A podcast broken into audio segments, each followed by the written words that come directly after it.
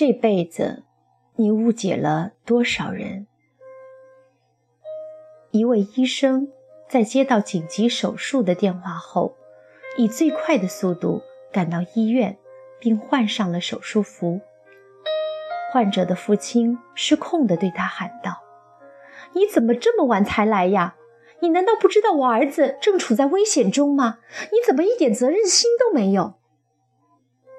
医生淡然地笑着说：“很抱歉，刚刚我不在医院，接到电话就马上赶来了。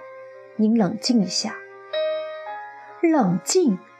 如果手术室里躺着的是你的儿子，你能冷静吗？如果现在你的儿子死了，你会怎么样？”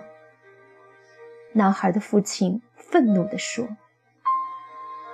医生又淡然地笑着说。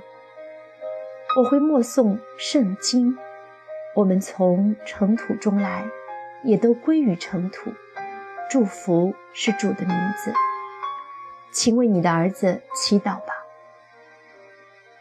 男孩的父亲愤愤地说：“当一个人对别人的生死漠不关心的时候，才会这样说的。”几个小时后，手术顺利完成。医生高兴地从手术室走出来，对男孩的父亲说：“谢天谢地，你的儿子得救了。”还没有得到男孩父亲答话，他便匆匆地离去了，并说：“如果有问题，你可以问护士。”他怎么如此傲慢呀？连我问问儿子情况这几分钟的时间他都等不了吗？男孩的父亲。对护士愤愤不平地说道：“护士的眼泪一下子就流出来了。他的儿子昨天在交通事故中身亡了。我们叫他来为你的儿子做手术的时候，他正在去殡仪馆的路上。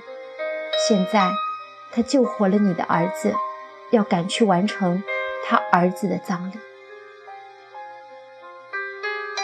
不知道别人的生活，请不要随意的去指责别人的生活发生了什么，他们正在经历着怎样的波折和磨难。站在自我立场上的你，可能并不知晓，你所看见的只是表象而已。不要轻易的去指责别人，因为我们没有足够的智慧。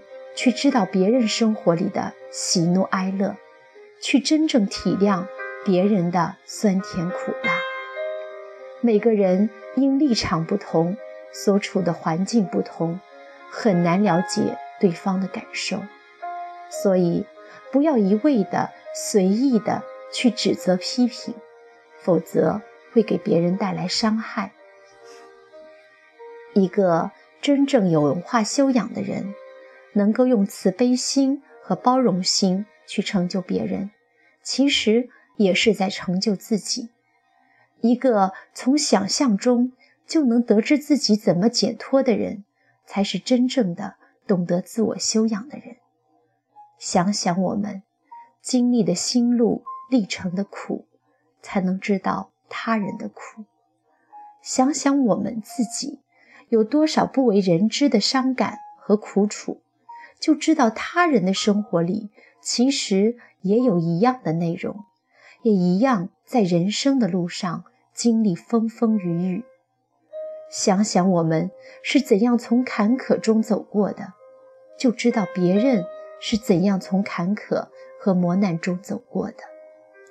一个真正懂得自我修养的人，应当懂得与之用与害。懂得不以自己的角度去单方面的看待问题，这样人与人之间的伤害就会减少很多。佛语云：“一花一世界，一叶一菩提。”这是何等的境界？其实做到这一点并不难，做到善待他人、体谅他人。便能在这世俗的世界中得到内心的宁静。有句话说得好：“幸福并不取决于财富、权力和容貌，而是取决于你和周围人的相处。你想做个幸福快乐的人，那么就从善待他人开始吧。